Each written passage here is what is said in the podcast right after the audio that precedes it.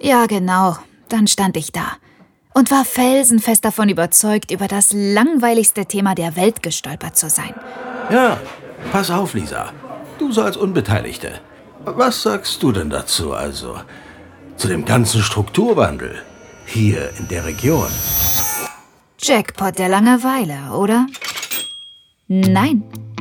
Hätte ich auch nicht gedacht. Die ganze Geschichte ließ mich jedenfalls nicht mehr los.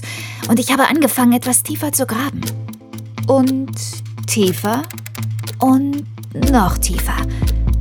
Ich habe wunderliche Dinge herausgefunden. Bedeutsame, spannende und wertvolle.